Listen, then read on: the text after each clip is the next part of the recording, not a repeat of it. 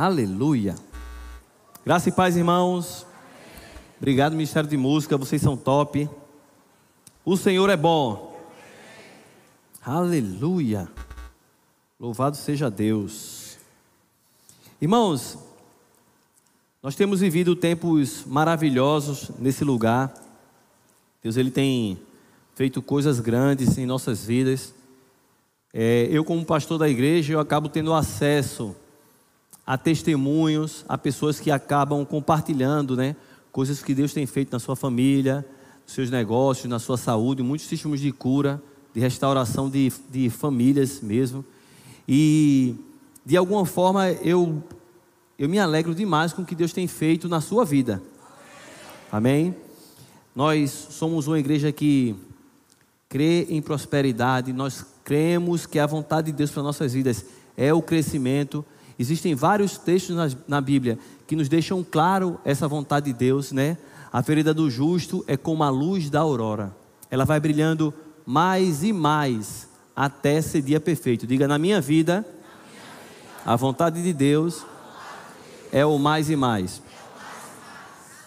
Aleluia. Mas hoje nós vamos ouvir uma palavra que durante o meio da, no meio da mensagem vai parecer que é uma contradição ao que nós temos pregado aqui. Mas se você tiver um pouquinho de paciência, no final você vai entender que cada coisa tem o seu devido lugar. Amém? Eu te convido a abrir tua Bíblia lá em Filipenses, a partir do no capítulo 4, a partir do versículo 4. Filipenses 4, 4.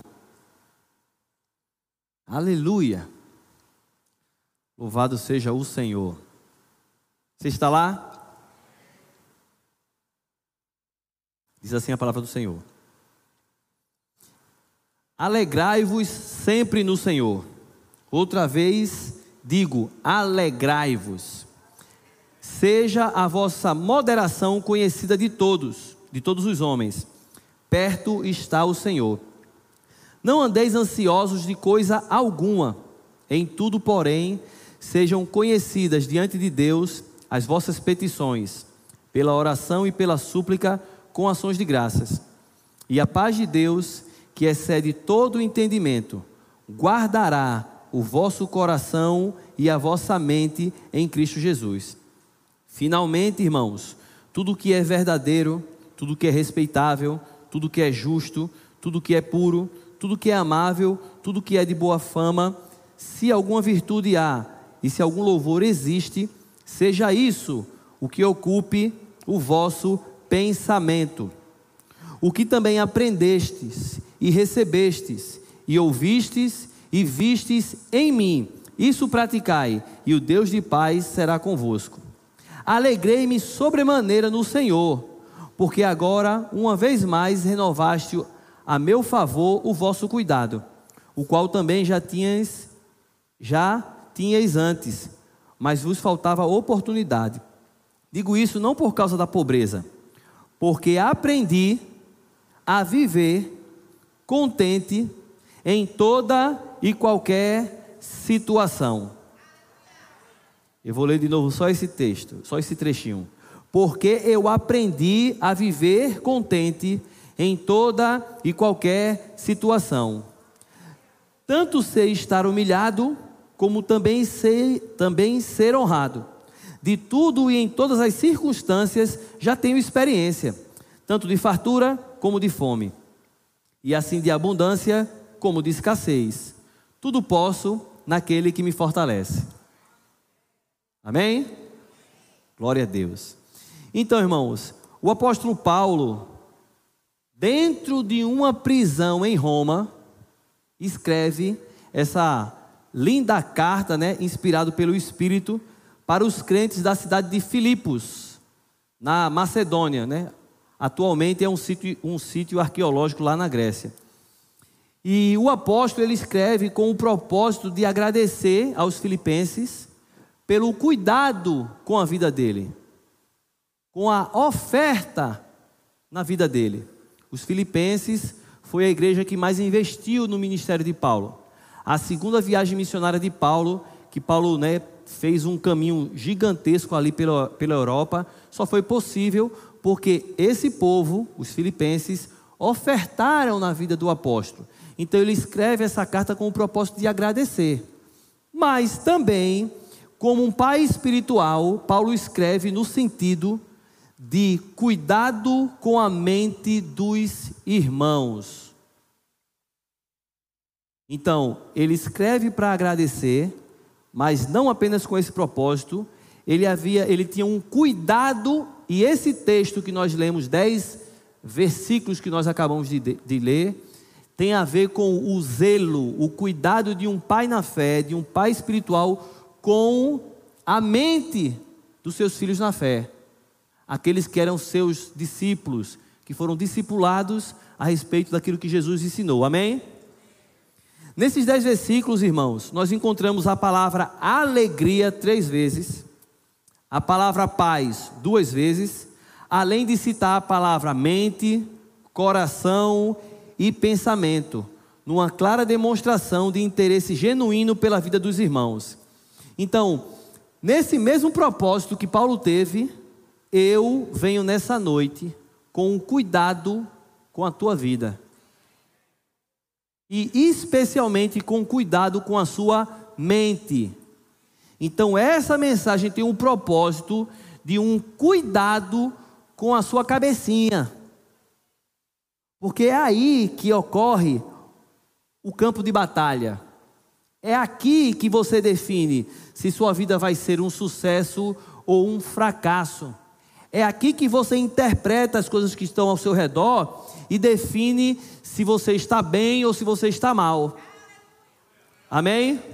E eu tenho certeza que você vai sair daqui com a sua mente muito melhor do que você entrou. Amém? Glória a Deus. Então vamos lá. Então Paulo ele inicia esse texto que nós acabamos de ler, né, lá no verso 4, enfatizando por duas vezes a palavra alegria.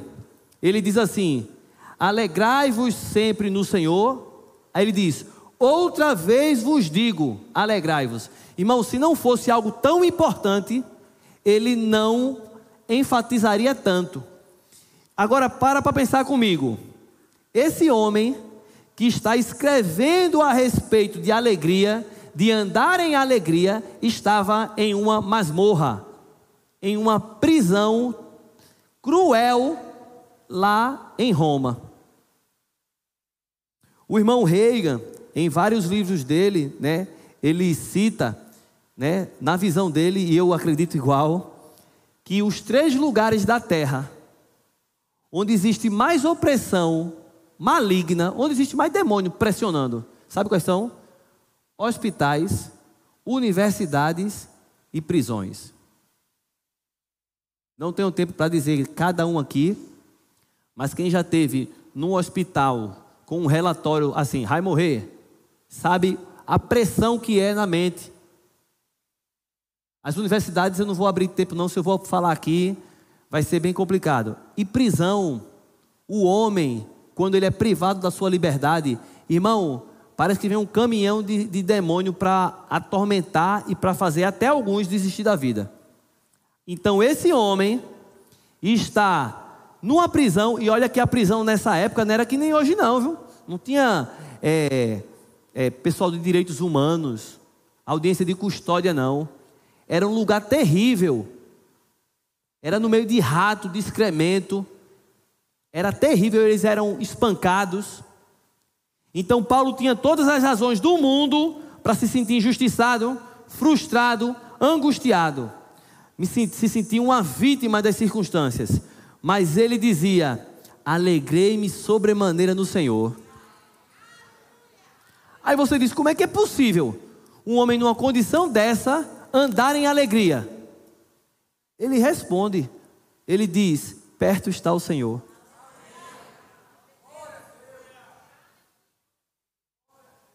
Diga assim: O Senhor está comigo.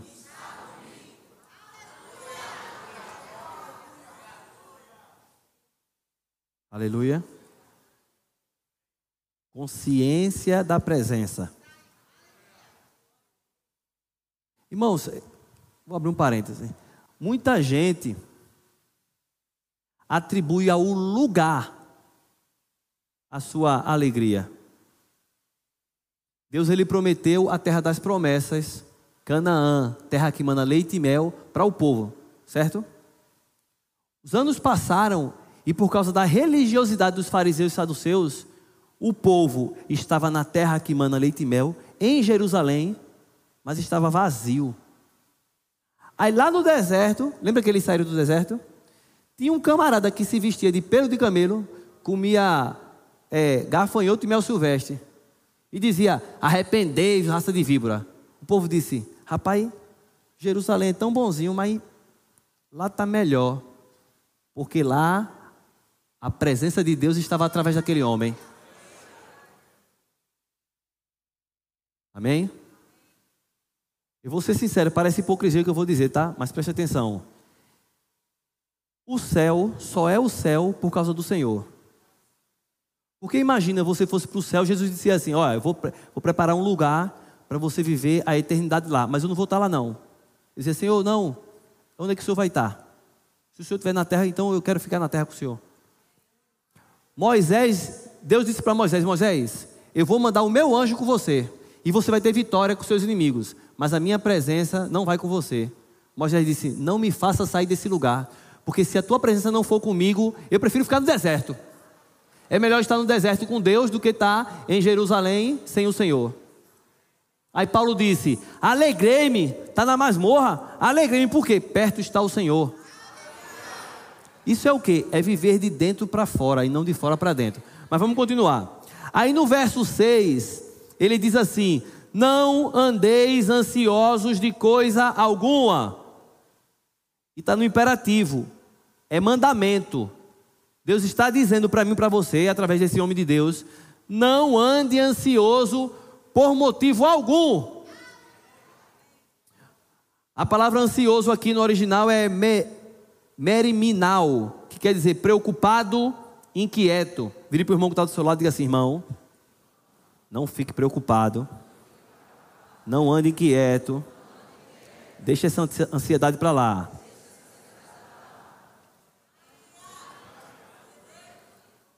Então Paulo, ele começa a mostrar dois estados completamente opostos no qual a nossa mente pode estar. No estado de alegria ou no estado de ansiedade. Alegrai-vos e não ande ansioso. Se você está ansioso, você não está alegre. Se você está alegre, você não está ansioso. Você está aqui? Aleluia. Só que a Bíblia é maravilhosa, irmão, porque ela não diz apenas para você o que você não deve fazer, mas ela ensina como é possível cumprir o que está escrito. Paulo diz: Não ande ansioso. Aí você diz: Amém. Mas eu faço o quê? Eu não fico ansioso porque eu quero, não. Tudo bem, eu vou contar agora a você os três segredos que Paulo ensina aqui para nunca mais você andar inquieto, preocupado e ansioso. Primeiro segredo, ele começa a dizer: Não andeis ansiosos por coisa alguma, antes seja conhecida diante de Deus as vossas petições pela oração e pela súplica com ações de graças. E a paz de Deus, que excede todo entendimento, guardará a vossa mente e o vosso coração em Cristo Jesus. O que, que ele estava dizendo? Apresente em oração a Deus aquilo que está querendo trazer perturbação à sua mente. Depois, renda graças, crendo que tudo já foi resolvido. E fazendo isso, a paz de Deus protegerá a mente e o coração daqueles que isso praticar. Então, é uma dívida, é um relatório médico, é um problema familiar. Pastor, não tem como eu não ficar preocupado. A Bíblia está dizendo que é possível. É possível, é possível não andar preocupado. É possível não andar inquieto.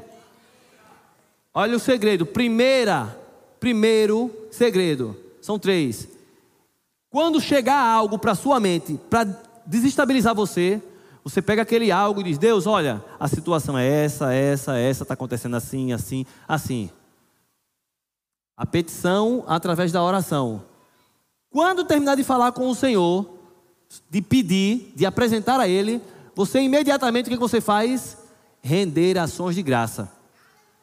Agradeça como se já tivesse resolvido, porque já é. Isso se chama fé. Quando você apresenta a Ele, entrega, lançando a vossa ansiedade diante dele, porque Ele tem cuidado de vós. Quando você apresenta a Deus e já agradece, o que vai acontecer? A paz de Deus, que excede todo o entendimento, guardará a vossa mente e o vosso coração em Cristo Jesus. Então a preocupação veio, você, meu Deus, Senhor, olha, está acontecendo assim, assim, assim, assim, assim. Pai, eu te agradeço, porque eu fui moço, hoje já sou velho, mas nunca vi um justo desamparado, nem a sua descendência mendigar o pão. Porque o Senhor, meu pastor, nada me faltará. O Senhor que me prometeu, não te deixarei, nunca jamais te desampararei. O meu Deus, segundo a sua riqueza em glória, há de suprir cada uma das minhas necessidades. Eu e minha casa serviremos ao Senhor. Quando você agradece, aí a paz de Deus vem, e olha o que ele diz: guardará. A palavra guardar aqui é proteger. Protegerá a sua mente e o seu coração. Oxê, a paz protege minha mente e meu coração. Proteger de quê? Opa, se está protegendo, é porque tem alguém querendo invadir e destruir. Recentemente nós colocamos um sistema de segurança aqui na igreja das galáxias. Tem sensor até para. Né? Se alguém inventar de, de, pular aí, vai chegar, vai chegar um exército aí em cima. Mas, pastor, o senhor não crê em Deus? Não creio. A Bíblia diz no Salmo 127: se o Senhor não guardar a cidade, em vão vigia a sentinela. O Senhor guarda a cidade, mas o sentinela, o vigia está lá. Então, no... então entenda. Tem alguém querendo fazer algo com a tua mente. Tem alguém querendo colocar em você pânico, depressão, ansiedade. Tem alguém querendo deixar você perturbado. Mas se você colocar diante dele, agradecer em fé, meu Deus do céu, a paz de Deus vai blindar teu coração e tua mente.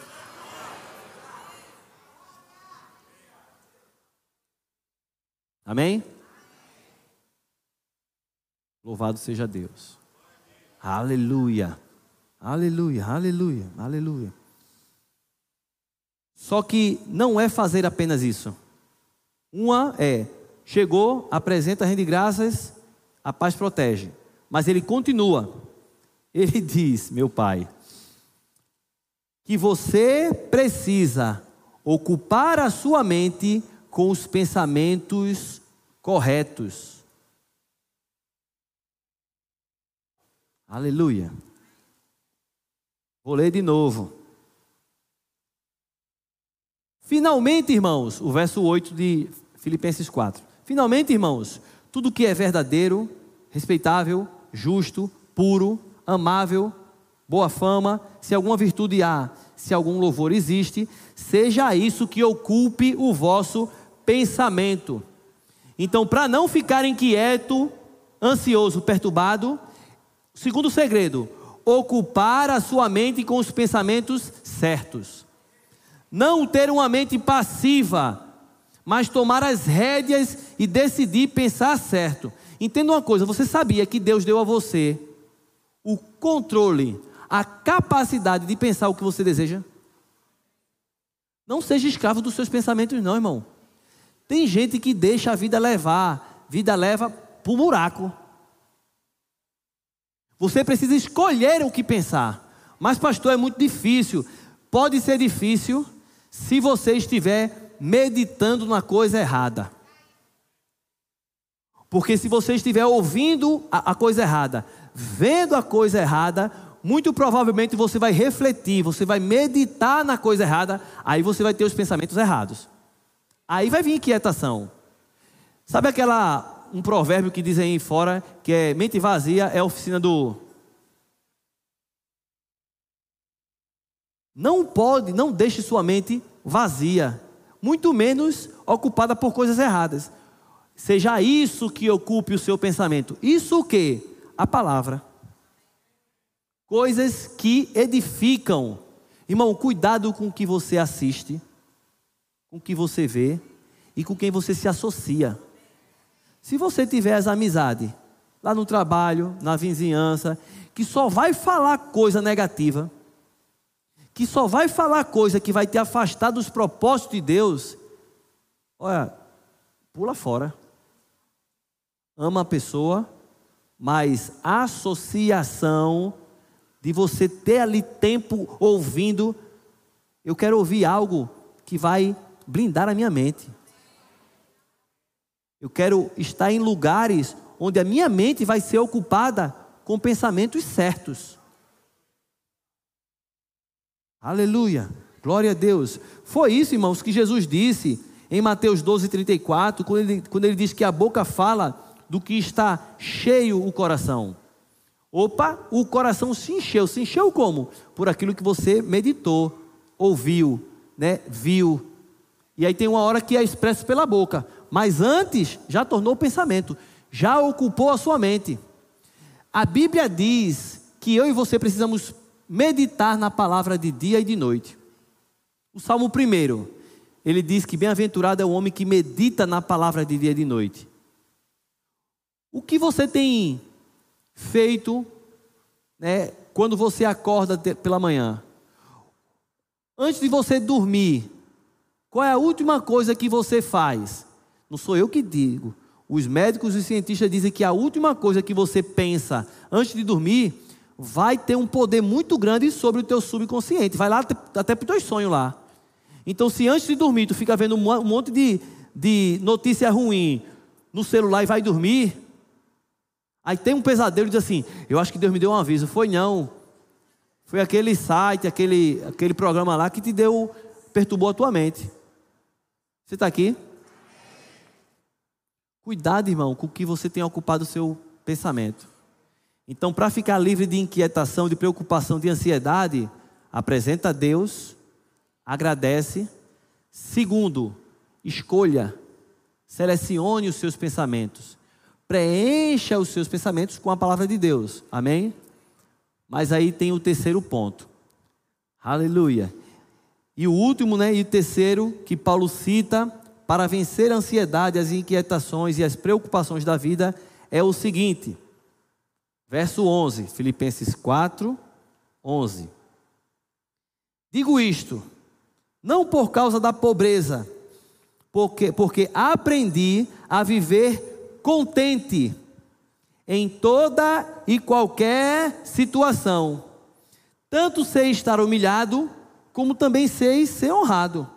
De tudo e em todas as circunstâncias já tenho experiência, tanto de fartura como de fome, tanto de abundância como de escassez. Tudo posso naquele que me fortalece. Então, o terceiro segredo que Paulo ensina para vencer a ansiedade é o tema da mensagem de hoje. Aprenda a viver contente. Vire para o irmão que está ao seu lado.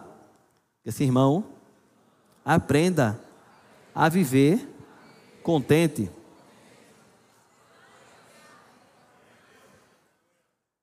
A palavra contente, no original aqui no grego, é autarques, quer dizer viver independente de circunstâncias externas, quer dizer forte bastante, quer dizer estar bem.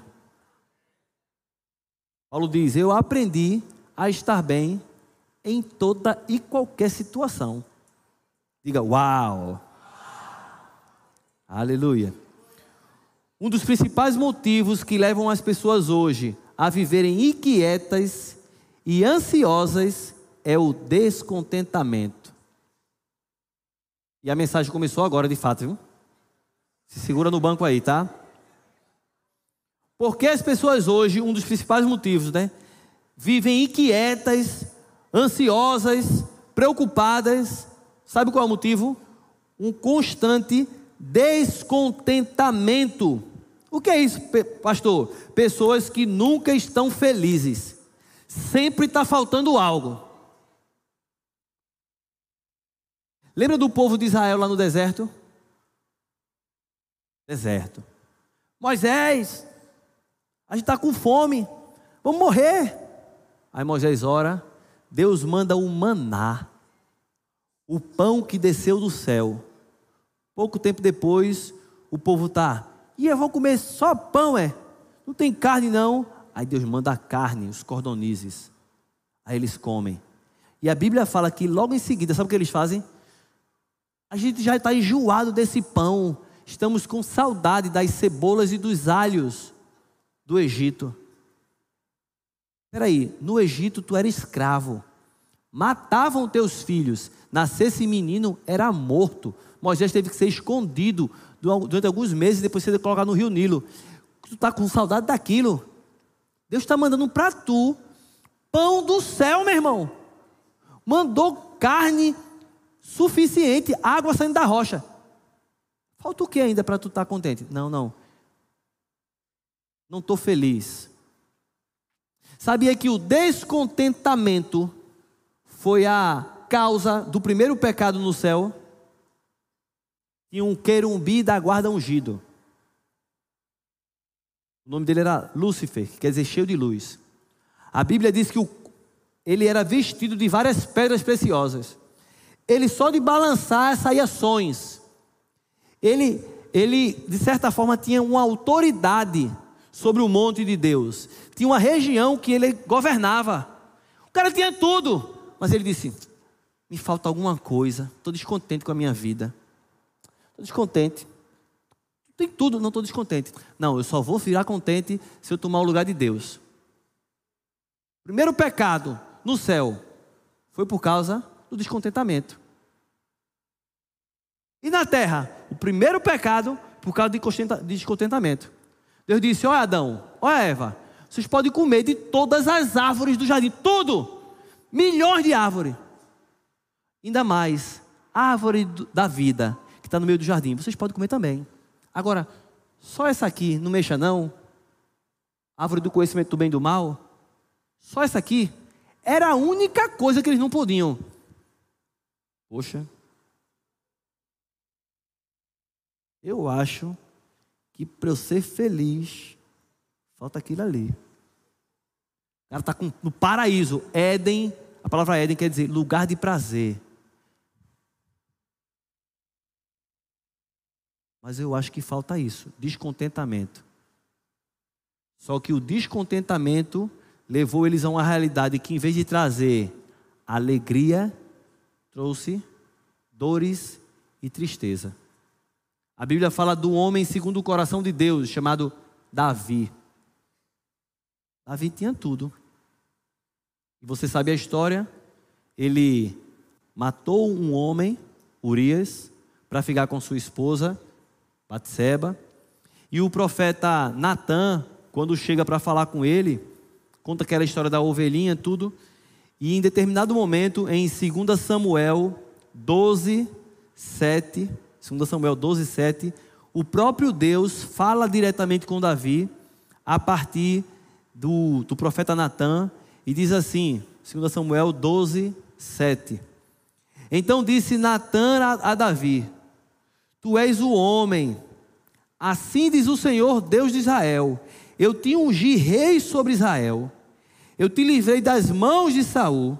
Te dei a casa do teu Senhor e as mulheres do teu Senhor em teus braços, e também te dei a casa de Israel e de Judá. Se isto fora pouco, eu teria acrescentado tais e tais coisas. Sabe o que Deus estava dizendo? Homem, pelo amor de Deus, tu era rei, tu tinha riqueza, tu tinha mulher, tu tinha fama, te dei vitória, te dei tudo. Se faltasse mais alguma coisa, eu ainda te daria. Mas é tu. Descontentamento. Irmão, ele tinha mulher em casa. Mas ele procurou, o descontentamento faz você procurar, sempre vai precisar de alguma coisa fora para ser feliz. Então ele foi olhar pela, pela varanda e disse: Rapaz, que mulher bonita. Manda chamar. E aí veio a destruição. Por causa desse pecado, ele perdeu quatro filhos.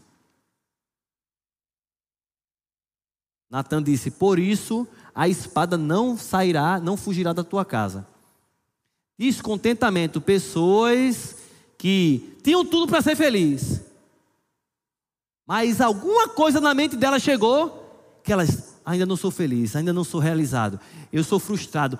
Acha que Falta alguma coisa para poder estar realizado. Mas eu creio que Deus já já vai falar contigo. Aleluia. Glória a Deus. Quantas pessoas perturbadas e inquietas no seu casamento, na sua vida profissional e no seu chamado. Deixa eu dizer um pouquinho. Eu já pregava em várias igrejas, já tinha um reconhecimento. Quando eu saí da igreja batista que eu fazia parte, né? Tinha um know-how. Deus falou comigo e eu fui para o verbo da vida. Já tinha feito o rema fazia 10 anos mas permaneci na Igreja Batista 10 anos depois de fazer o rema, porque eu aprendi a ser guiado pelo Espírito. Quando chegou o tempo certo, fui para a igreja, o Verbo da Vida, lá da Zona Norte Casa Amarela. Foi cinco anos sentado onde você está aí, ouvindo a palavra. Mas, pastor, o senhor passou cinco anos sem pregar no púlpito? Foi. E como foi? Eu aprendi a viver contente em toda e qualquer situação. Mas, pastor, o senhor não tem chamado? Tenho. Mas se a vontade de Deus para a minha vida é daquele momento ali, Onde eu estava, eu fazia o meu melhor. E eu não me sentia frustrado. Eu aprendi a viver contente, irmão. Eu estava sentado, se tivesse que passar 20, 30 anos sentado ali, eu estava contente, eu estava feliz, eu estava vendo a obra crescer lá e disse: meu irmão, eu faço parte disso. Tem gente que acha que vai ser feliz quando chegar aqui. Ô oh, coitado.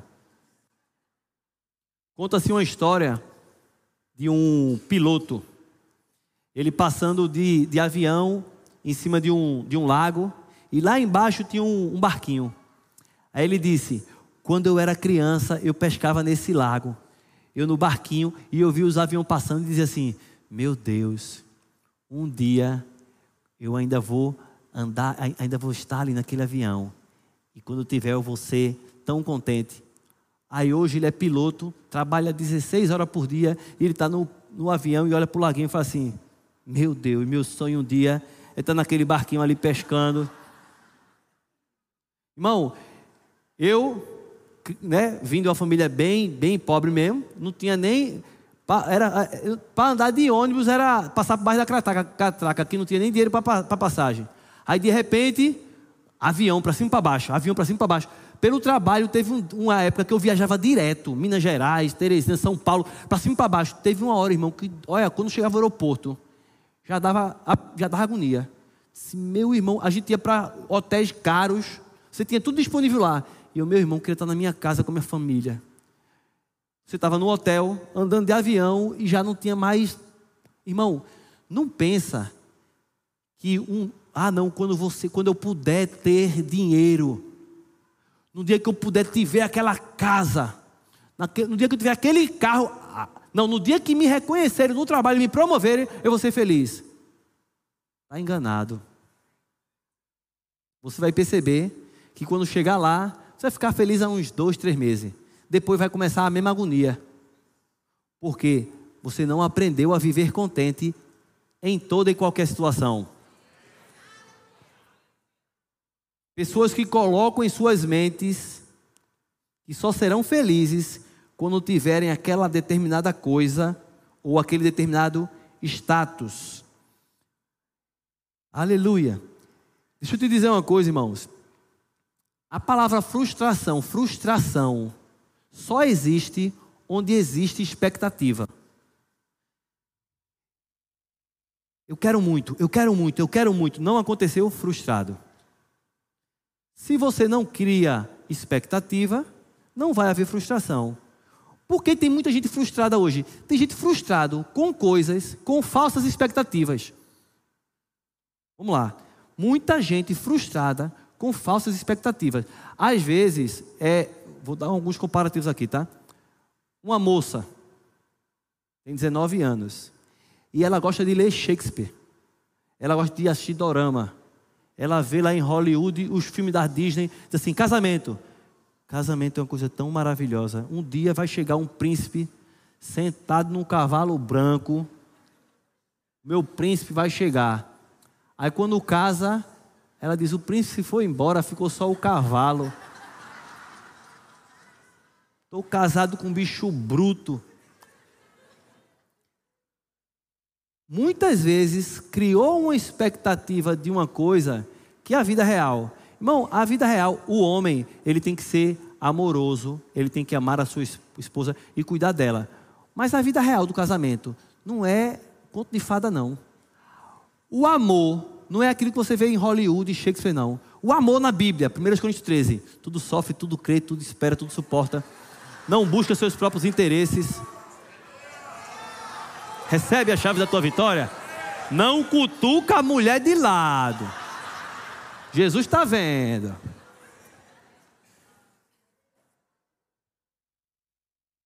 Aleluia. Pessoas que estão sempre querendo uma coisa nova. A vida diária é um tédio.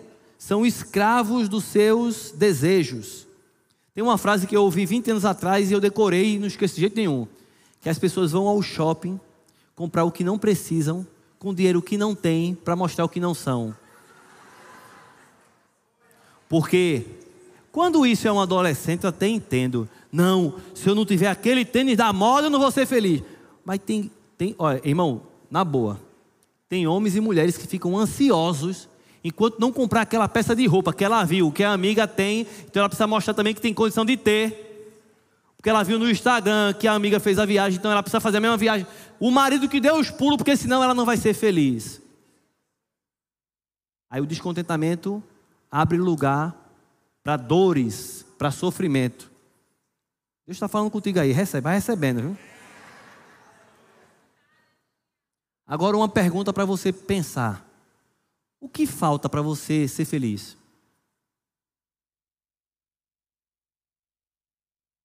O que falta? O que falta para você ser feliz?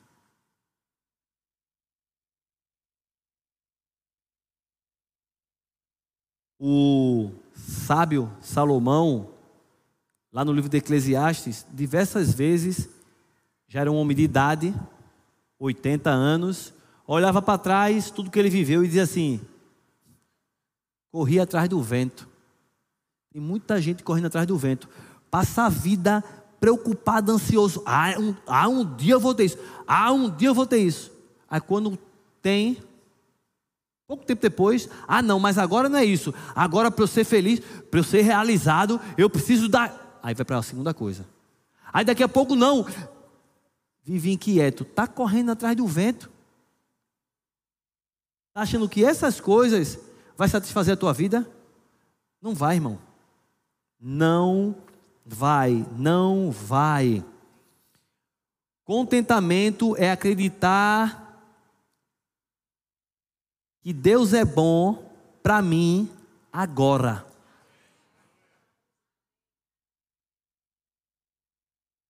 Diga assim: Deus é bom, para mim agora. Não é acreditar que Deus vai ser bom para mim quando Ele me der aquilo. Deus já é bom para você agora. Faça assim, faça assim. Solte. Tu pagou quanto para respirar aí? Tira o oxigênio para tu ver. Expectativas falsas, expectativas erradas vão gerar frustração, que vai gerar ansiedade, descontentamento e vai, sua mente vai estar perturbada o tempo todo. Aleluia. Mas veja que coisa interessante. Paulo, ele disse: Eu aprendi a viver contente em toda e qualquer situação. Espera Paulo aprendeu. Então, Paulo não nasceu sabendo disso. Paulo não recebeu isso, veio um anjo e deixa eu botar na tua cabeça isso aí. Pum. Não, ele aprendeu. Então, antes ele não era contente em toda qualquer situação, e ele aprendeu que, que eu estou fazendo aqui, irmão? O que, que Deus quer fazer com você hoje? Você aprender a viver contente. Só numa pregação, pastor, eu vou aprender? Não. Isso é uma jornada. Mas hoje você vai dizer: peraí, deixa eu refletir sobre isso. Rapaz, sabe aquela história? Eu era feliz e não sabia? Gente que só, só percebe que era feliz quando perde algo. Eu aprendi uma coisa logo que eu me converti. Eu sou feliz na estação que eu estou. Eu aprendi a desfrutar da estação que eu estou. Eu me converti, eu não tinha mulher, não tinha namorada, não tinha nada, eu ganhava 300 reais por mês, comia uma serra no trabalho, todo mundo mandava em mim, eu era, era, era o pequeno do pequeno do pequeno, não tinha nada. Aí o pessoal se invocava, que eu dizia, rapaz, eu acho que eu, eu acho que eu dizia, eu sou o homem mais feliz do mundo. Tu tem o quê? Tu tem um carro. Eu disse: Não tenho nem uma bicicleta. Tu tem o quê? Eu disse: Jesus. Como assim? Eu digo: Olha, tem um livro lá no céu chamado Livro da Vida. Lá está escrito Hugo Alexandre de Oliveira. Um dia, meu filho, aquele vai abrir e eu vou dizer: Eita. Ele vai dizer: Entra no descanso. E eu vou entrar dando glória e dando sapateada.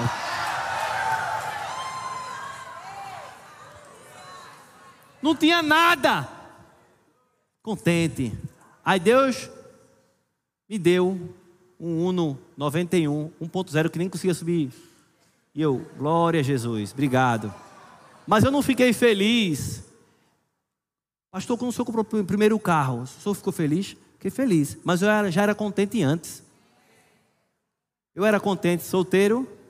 Fiquei feliz quando aquela pedra preciosa chegou na minha vida. Irmão, não, você não tem que esperar as coisas chegarem para ser feliz. Aprenda a ser feliz agora.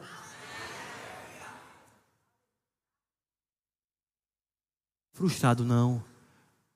Fica, fica imaginando uma vida, né? Não, um dia eu vou ser um grande empresário. Eu vou andar é, de motorista. Eu vou ter um casamento assim, assim, assim. E eu vou, eu vou, eu vou, eu vou se você não for grato pelo que você tem agora, Deus nunca vai te dar aquilo que você está pedindo. Tem gente que murmura constantemente da sua vida. Vai continuar aí. Se não aprender, aprender a viver contente. Eu vou te dizer, irmão, nesses 40, quase 43 anos de vida, eu percebi que a principal diferença entre as pessoas é dois grupos de pessoas. Um grupo que aprende a viver e outro grupo que não aprende. Um grupo que muda, que se transforma, que evolui, que com a vida ele vai, opa, isso aqui, não, então não vou ser mais assim, assim. Não, isso aqui, ele consegue com o tempo e com a vida ir mudando, se adaptando, melhorando. Mas tem um outro grupo que faz, se tem 30 anos de idade, faz 30 anos que é a mesma pessoa. Com os mesmos defeitos, tem até um livro chamado Mindset que fala sobre uma mente que se molda, que aprende. Paulo disse: Eu aprendi. E tem uns, umas bênçãos que, pastor, eu tenho um problema grande com ciúme. Amém. Como é que está isso? Com o passar dos anos, está melhorando? Não, pastor. 20 anos atrás era menos ruim, agora pior ainda. Antigamente eu tinha o pavio curto, agora nem o pavio eu tenho. Olhou para mim de cara de lado, eu já não aprendeu nada. Não aprendeu nada. Mas você vai aprender. Eita, aleluia. Olha o que Paulo disse. Eu aprendi a ficar contente. Sei ser humilhado e sei ser honrado. Como você se comporta quando alguém te ofende, quando alguém te humilha? Não, pastor, eu sei ser honrado. Quando alguém me elogia na frente dos outros, aí eu. E quando alguém te critica? Irmãos, se você honrar a minha vida, se você me elogiar, benção. Mas com todo respeito, tá? Eu não me alimento nem vivo dos seus elogios, não. Porque a pessoa que depende dos elogios dos outros, a pessoa que força a barra para ser honrado, para ser reconhecido, tem aquele desejo, aquela ânsia de ser reconhecido, é a mesma pessoa que quando alguém distrata ela, critica, ela se afunda.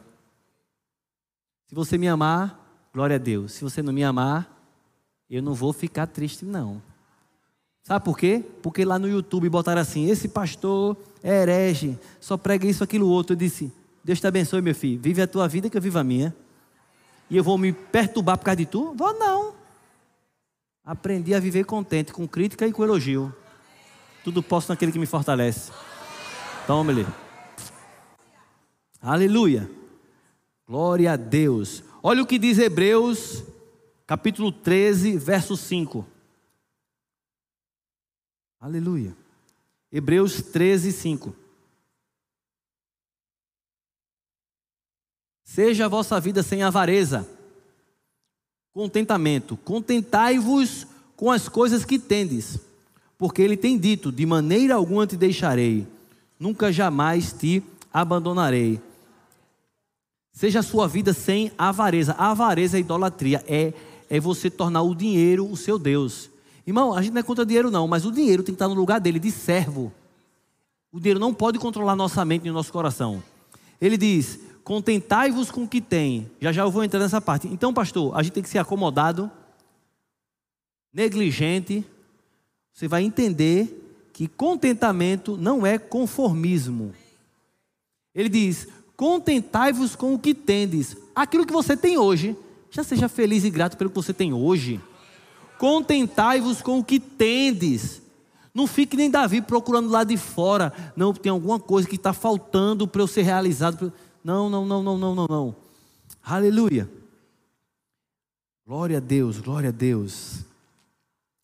Vamos lá, 1 Timóteo 6, 6.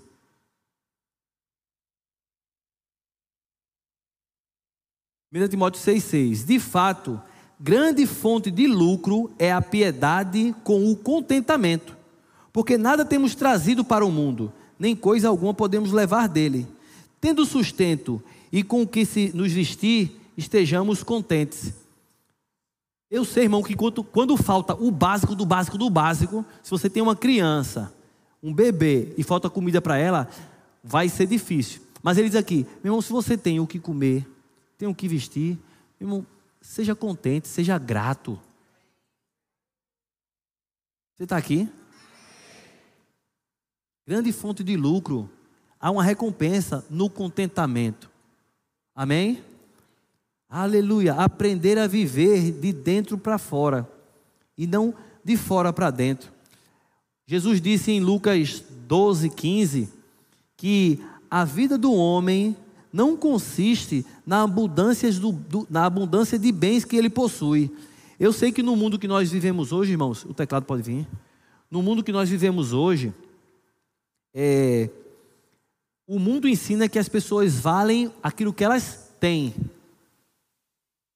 Só é respeitado quem tem ou quem sabe.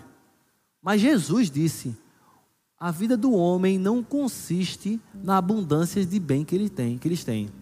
Fizeram uma pesquisa com 4 mil milionários americanos. 4 mil.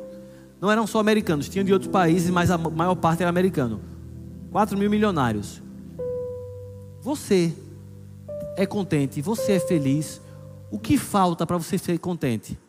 Então eles diziam: Não, eu tenho 50 milhões, mas se eu chegar em, se eu dobrar isso, se eu aumentar isso aqui 10 vezes, 500 milhões, aí eu vou ser, aí eu vou ser feliz. Aí eu vou ser um cara realizado. Aí eu vou Aí a Bíblia diz em Eclesiastes: aquele que ama o dinheiro jamais se farta dele. Eclesiastes 5:10. Irmão, Deus ele quer o melhor para a tua vida. Nós ensinamos aqui que a vontade de Deus é prosperidade, que a gente, que Deus quer que a gente cresça, que a gente avança, avance. Mas uma coisa é você olhar para frente e dizer assim: Deus tem coisas grandes para minha vida, eu vou trabalhar, vou me preparar, vou crer. Mas eu não vou esperar isso acontecer para ser feliz não. Eu vou desfrutar da estação que eu estou vivendo agora eu vou saber lidar com é, honras, elogios que vão vir para a minha vida, mas quando vir uma crítica, quando vir uma humilhação, eu vou saber lidar também. Nada vai roubar a minha alegria. No mundo tereis aflições. Jesus disse: faça o que? Tenha bom ânimo. Não permita que o diabo roube a sua paz nem a sua alegria. Aleluia. Glória a Deus. Agora, o que não é contentamento? Pastor, é errado ter ambição. A ambição saudável de dizer, não, eu vou fazer uma pós-graduação. Eu vou me esforçar e trabalhar para poder ser promovido no meu trabalho. Eu vou me dedicar para que o meu negócio cresça mais. Por exemplo, Paulo falando a respeito dos crentes que eram escravos, ele disse: Olha, sirva ao seu Senhor humano, né? o, seu, o seu senhor homem. Mas se tiver oportunidade para ser livre, trabalhe para isso. Então a Bíblia não critica você querer melhorar. Agora, é errado quando você coloca a sua alegria, é, o, o querer as coisas, como condição para você ser feliz. Não é errado ter as coisas, errado é ficar descontente se não tiver. Pastor, eu estou crendo para um carro, bênção. E se o carro não chegar, tu vai se desviar? Eu já vi gente se desviar, porque disse: Eu achei que Jesus ia me dar um carro. Tudo bem, você está crendo para uma casa, bênção. Eu creio junto com você. Mas se a casa não chegar, aí quer dizer que você não vai ser feliz. Você vai andar frustrado, humilhado. Moro de aluguel. Faz isso não, irmão. Tem uma mansão celestial te esperando lá no céu. Jesus disse: Vocês estão se alegrando porque expulsaram o demônio? Não, não, não, não. Alegrai-vos, porque o vosso nome está escrito no livro da vida. Se alegre porque você agora é filho de Deus porque o Espírito de Deus habita dentro de você. Porque o diabo ele pode até atrapalhar a metade da tua história, a metade do filme, mas o final feliz ele não pode mexer. Sabe, sabe o que significa o livro do Apocalipse? É um registro futuro de que você em Cristo já venceu. O diabo não pode mudar o livro do Apocalipse. E tem um texto lá que diz: os santos foram para o céu, encontraram o Cordeiro, depois ainda vieram e reinaram com ele. Irmão, deixa eu te dizer, você já é mais que vencedor. Tem uma história que contam, né? Nas escolas aí, fala-se sobre a, a descoberta do Brasil. Então, vieram os portugueses e chegaram aqui e encontraram os moradores. A gente deu o nome desses moradores índios, né? E aí eles perceberam que tinham riquezas gigantescas aqui no Brasil e disseram: Olha, olha o que a gente tem aqui, espelho. Aí os índios, né? Uau! Uau! Ele disse: Pode ser teu, é só tu me dar Aquele negócio ali amarelo que está brilhando, aquele ouro ali. Essa árvore aqui, esse pau-brasil, essas, essas madeiras aqui, que não serve para nada. É madeirinha qualquer. Olha, esses diamantes aqui, pode, pode, pode. Não, oxi, uau. Irmão, esse espelho, na época do descobrimento do Brasil, já era vidro. Já era espelho. Se você for comprar um espelho ali, é 15 reais. Um... Você está comigo? eles trocaram uma coisa barata, de baixo valor, por riquezas imensuráveis. A quantidade de ouro que foi extraído do Brasil, de diamantes e pedras preciosas para Portugal é incalculável.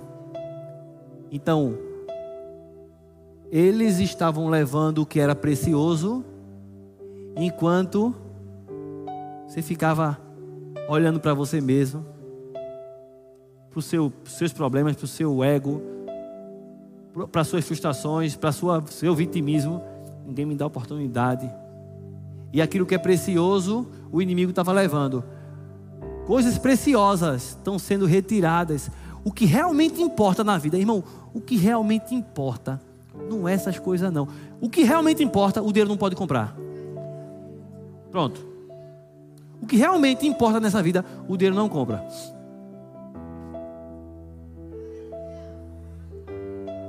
Se você anda inquieto, Jesus minha casa, Jesus minha casa, Jesus meu emprego, Jesus meu emprego, Jesus, Jesus. Não, não, não, não, não. Deixa eu te dizer. O que realmente importa é Deus morando dentro de você. Porque eu vou te dizer, irmãos, as coisas que estão acontecendo no planeta Terra, de guerras, de vários sinais, Jesus está às portas. Quando ele se manifestar, quando o Senhor voltar, talvez seja tarde demais. E aí você vai entender o quanto é grandioso o que você hoje já tem. Em vez de ficar olhando só para você mesmo, para o seu umbigo, para os seus problemas, você vai dizer: opa, não, não, não, não, não. Não mexe na riqueza que eu tenho, não. Eu tenho a vida de Deus. Eu tenho Cristo em mim. Aleluia. Ministério de Música, todo louvor. Aleluia. Aleluia. Aleluia. Aleluia. E o profeta Abacuque, ele deixou para nós um texto, inspirado pelo Espírito, que é maravilhoso, bem conhecido, né? Abacuque 3, 17. Você pode ficar de pé?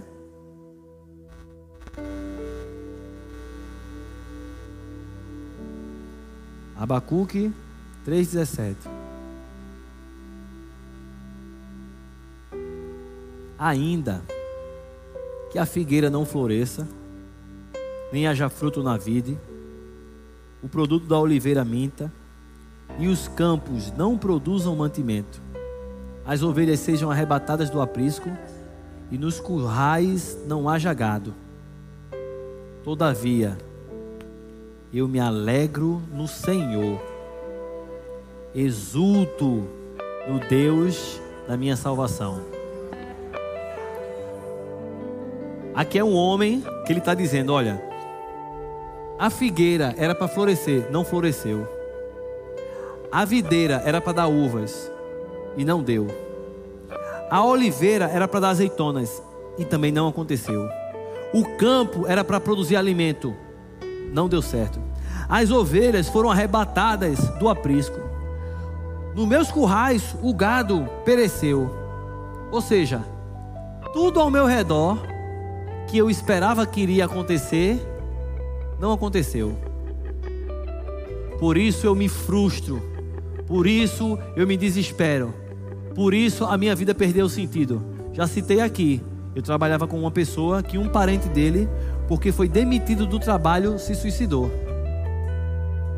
Peraí, então quer dizer que aquele trabalho era a razão da vida, a razão da alegria daquela pessoa? Miserável homem que coloca a sua vida numa coisa, numa casa, num carro, num, numa empresa. Eu tenho uma empresa, a empresa faliu. Ah, não, eu vou me matar porque a minha vida era a minha empresa. Quantas pessoas de sucesso quebraram tantas e tantas e tantas e tantas empresas? E mesmo assim permaneceram seguindo. Sabe por quê? Porque se você colocar o seu coração, a sua alegria, o seu contentamento nas coisas, as coisas perecem. É passageiro. É o tesouro que está lá e os ladrão levam, que a ferrugem corrói. Mas há algo no céu que é imutável, que está preparado para você. O que falta para você ser feliz?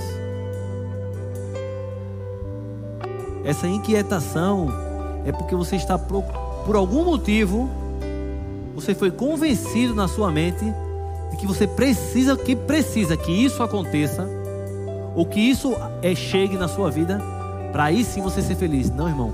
Aprenda a viver contente, estar bem em toda e qualquer situação. Nós vamos adorar a Deus e eu quero que o Espírito Santo, que você abra o seu coração para o Espírito Santo carimbar essa palavra no seu coração. Você pode fechar seus olhos, levantar suas mãos. Vamos adorar Ele. Eu tenho certeza que Ele vai trazer a você memórias. Vai trazer a você coisas que você vai precisar rever, reanalisar na sua vida. Já adoramos, Senhor. Já adoramos. Oh, aleluia. Eu vivi, proveito a fidelidade. Tu és bom, Pai. Vi milagres que não posso esquecer. Aleluia a beleza do que eu não posso explicar. Mas sei que é você, Jesus é você. Aleluia. Creio que tu és Deus restaurador que trabalha em meu favor. Milagres eu vivo Deus restaurador, Deus que cura por amor. Milagres eu verei, bom demais para crer, bom demais para crer.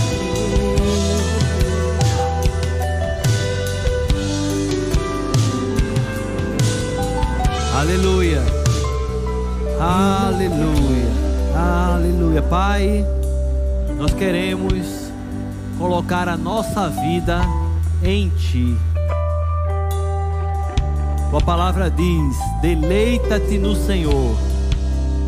Deleita-te no Senhor. Alegra-te no Senhor. Encontre o seu prazer, a sua alegria nele.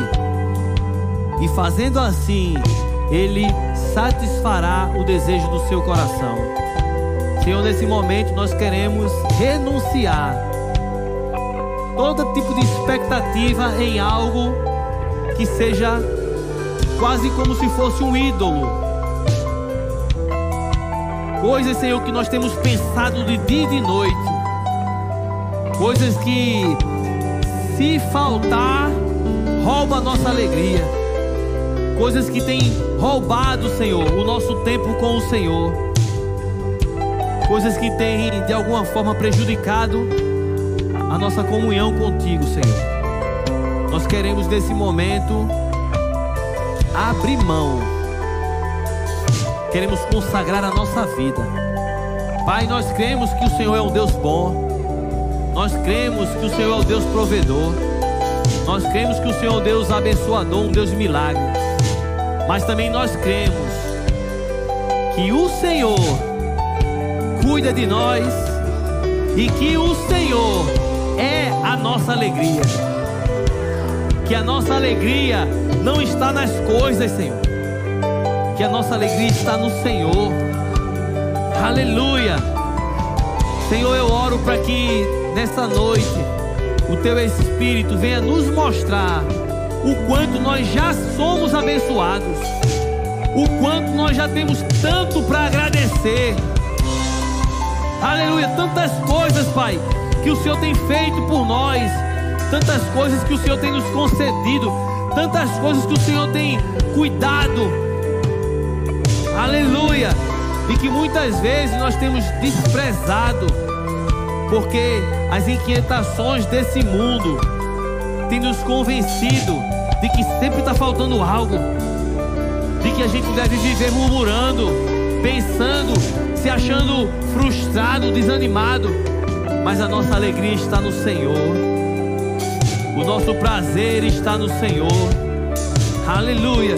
Que nessa noite, Espírito Santo, você ajude essa pessoa a vencer essa perturbação, essa preocupação, essa inquietação, e ela sair daqui leve a unção que despedaça o jugo. Aleluia.